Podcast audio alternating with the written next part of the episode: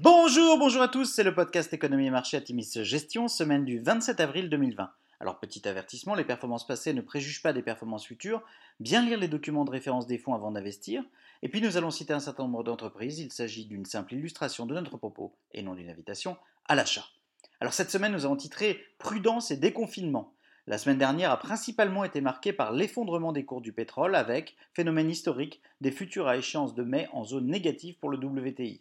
Il faut dire que les capacités de stockage sont pleinement utilisées, la demande globale de pétrole est en repli de 30% et les décisions quant à la baisse de la production sont intervenues bien trop tard.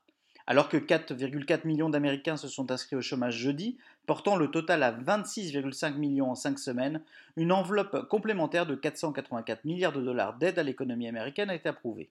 Jeudi, des rumeurs de déception quant aux essais du Remdesivir de Gilead, qui avaient suscité des espoirs la semaine dernière, auront fait cette fois tanker les marchés.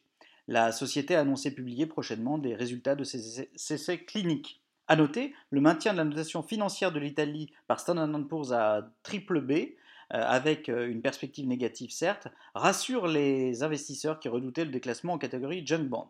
Après rebond, le pétrole WTI reste sous pression à 17,09 dollars le baril, soit 6,5% de baisse sur la semaine, et il était encore sous pression ce matin. Sur la semaine, le CAC 40 se reprit de 2,4%, le SP500 baisse de 1,3% et le Nasdaq recule de 0,2%. Alors du côté des entreprises, on une, on n'a pas de déception majeure sur les nombreuses publications de la semaine de vos fonds, mais un avenir toujours embrumé par la généralisation de l'abandon des guidance.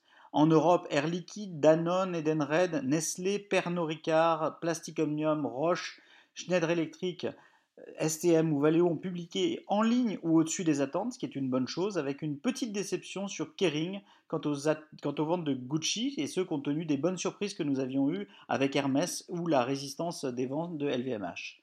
Aux USA, Verizon publie des résultats mitigés. La baisse des revenus de 1,6% du groupe est principalement due à une perte de clients sur les forfaits mobiles. Ceci étant dit, le cash flow opérationnel atteint les 8,8 milliards de dollars en augmentation de 1,7 milliard en glissement annuel. Alors en conclusion, eh après la Banque du Japon en ce début de semaine, de nouvelles mesures de soutien de l'économie sont à attendre aux USA comme en Europe. Gouvernement et banque centrale seront en effet à la manœuvre au moment délicat de la sortie de confinement, des initiatives positives pour les marchés d'actions et de crédit. Nous surveillerons cette semaine l'avalanche de publications trimestrielles américaines, les résultats d'Alphabet, Amazon, Apple ou Microsoft présents dans vos portefeuilles et qui ont dans l'ensemble nettement surperformé. Des valeurs profitant de ce que l'on appelle dorénavant la distanciation sociale seront particulièrement regardées. La mise en œuvre de processus de déconfinement dans plusieurs pays d'Europe et dans certains États des États-Unis, notamment euh, l'État de New York, devrait euh, donner de l'espoir aux investisseurs et nous maintenons dans l'ensemble euh, nos allocations en l'État avec la volonté, ça et là, de renforcer nos positions graduellement sur des achats à bon compte.